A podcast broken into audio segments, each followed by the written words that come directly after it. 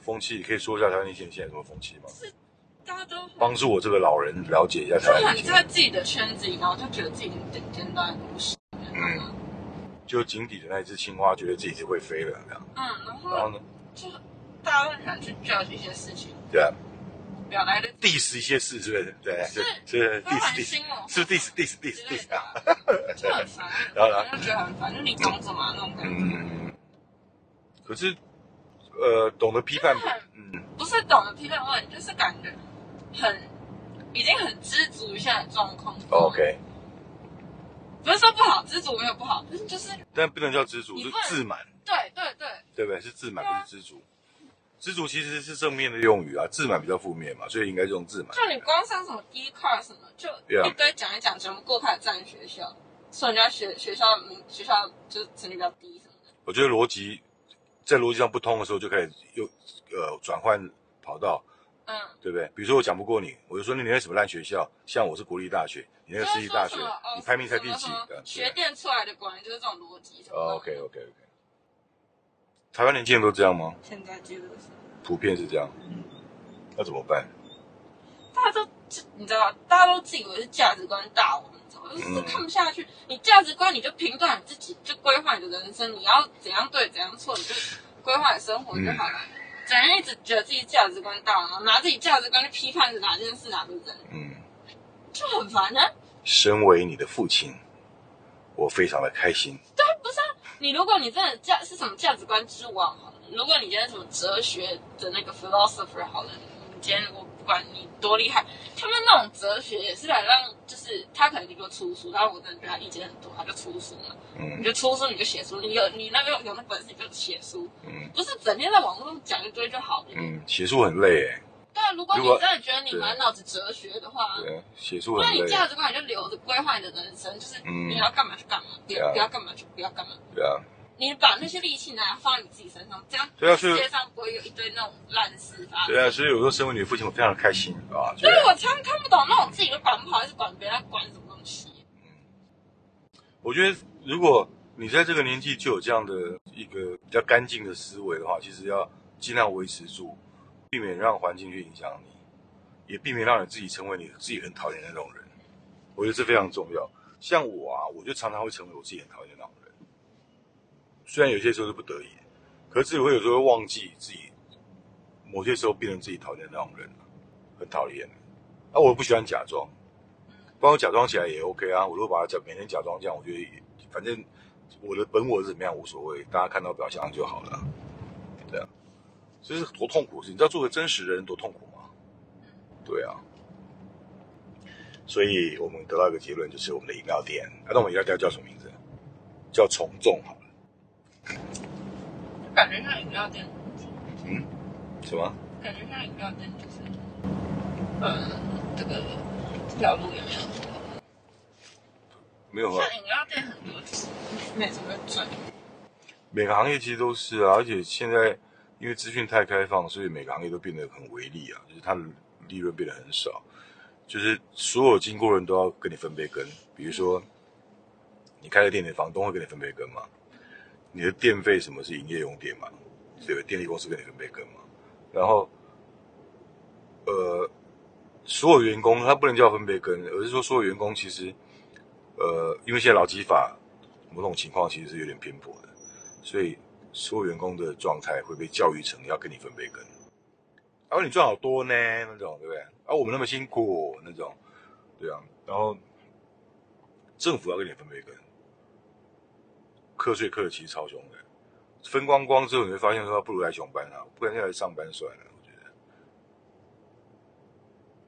我真的觉得啊，某种情况来说，如果说不是要骗人的话，是真的好好做事的创业啊，其实是赚不了什么钱的。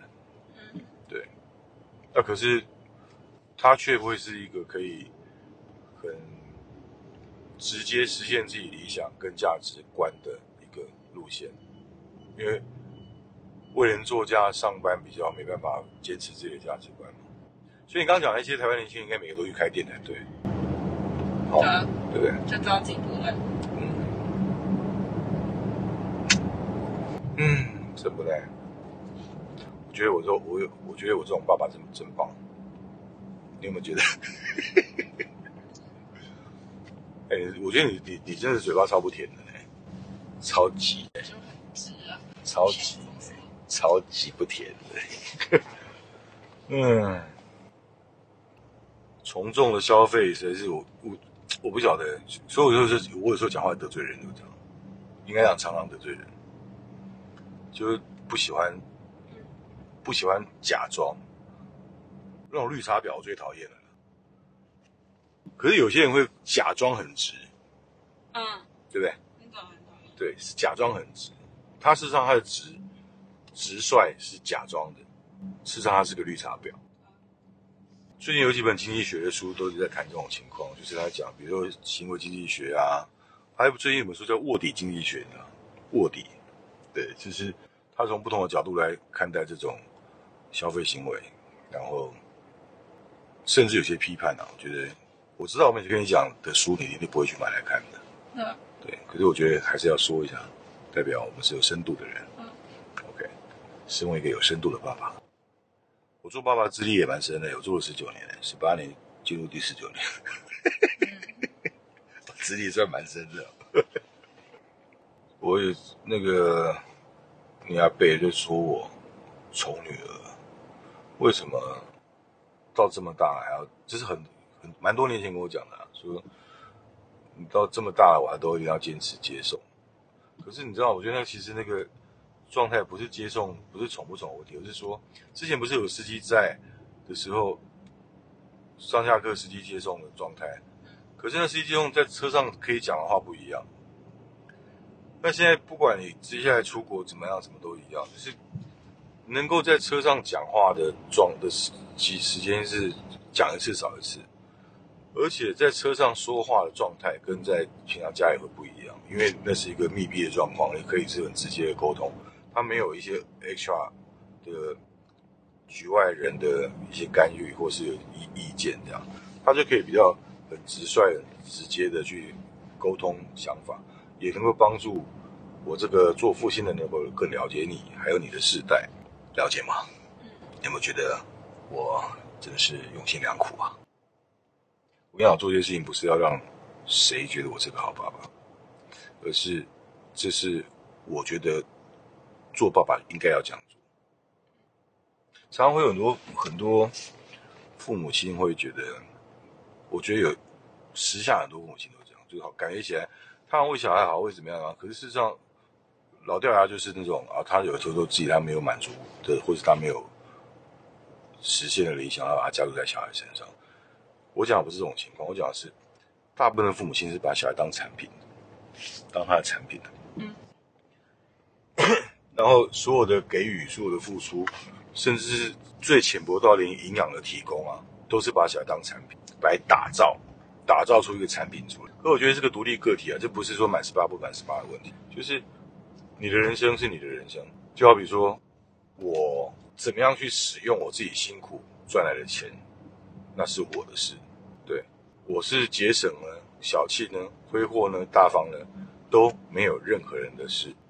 哪怕是我的父母亲，他们不能用他们的价值观来衡量我的情况，但是会总是会有一些担心啊。可是我觉得那个应该说眼界不同啊，就是如果你要能够真的获得完整的自由啊，就是没有任何的长辈的过分担忧啊，你唯一的方法是很快努力认真的吸收，超越到某一个状态，你的长辈变成是小孩。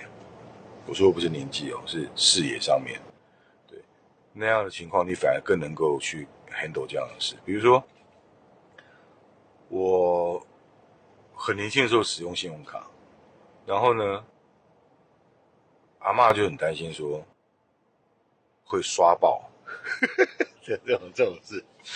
然后呢，你知道阿嬷很讨厌的事情，她会偷看我的信呢，从小时候都是这样。她现在也是什么看发票那边看我买什么买什么啊，对，好，然后呢，她有一那次？对吗？有一次，有一次呢，印我是印象很深刻。有一次，那时候我已经我已经工作一段时间了，然后我很快的成为一个公司的主管哦。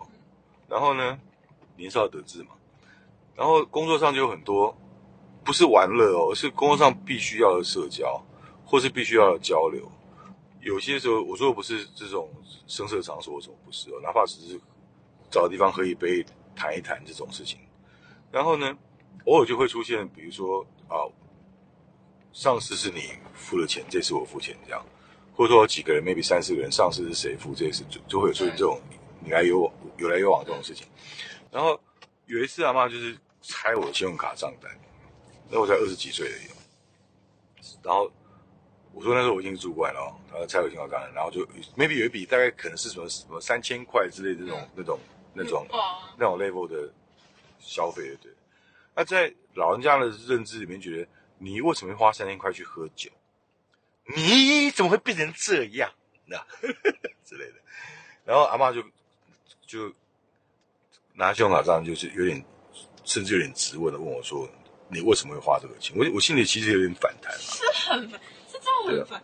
然后就就真的觉得教育小孩这样。对虽然你知道我有时候帮我男，之前跟我男朋友在一起那个桌球，我帮他送饭，他觉得为什么为什么一个女生搞的就是要这样帮人家送饭送？因为我上学的时候他也来帮我送饭呢、你懂吗？好，我放假，然后我拿到给他吃，他放假他拿给我吃，不是我就不想那种感觉，就是好像一个娇娇女公主病，你知道吗？都人家付出。不，我想老人家老人家的想法其实很很矛盾，就是他有一怕有一怕会是那种啊，其实怎么样，他有正面的有反面的，可是反面上其实会有很多心理的 OS。他最重要的关键的核心可能是为什么要花钱买东西给人家吃？为什么他以前都是男生花钱，他都没有出钱什么？就这个问题啊。明白明白明白。然后呢，回到我刚刚讲的情况，然后阿妈就质问我说，何况我跟他的关系是，我在很小的时候就跟他已经不是那种母子的情况了，甚至有点平辈的状态，甚至他很多事情都需要我的关心跟帮助这样。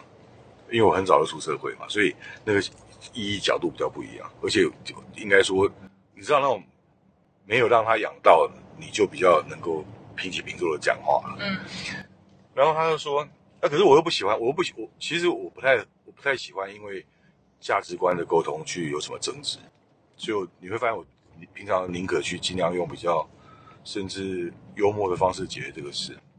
然后他就有点质问我说我什么，他而且很态度还蛮激动的，我觉得说我怎么变一个人啊，我怎么变成这样啊，什么什么什么。然后我心里想说你，妈，你这个村姑。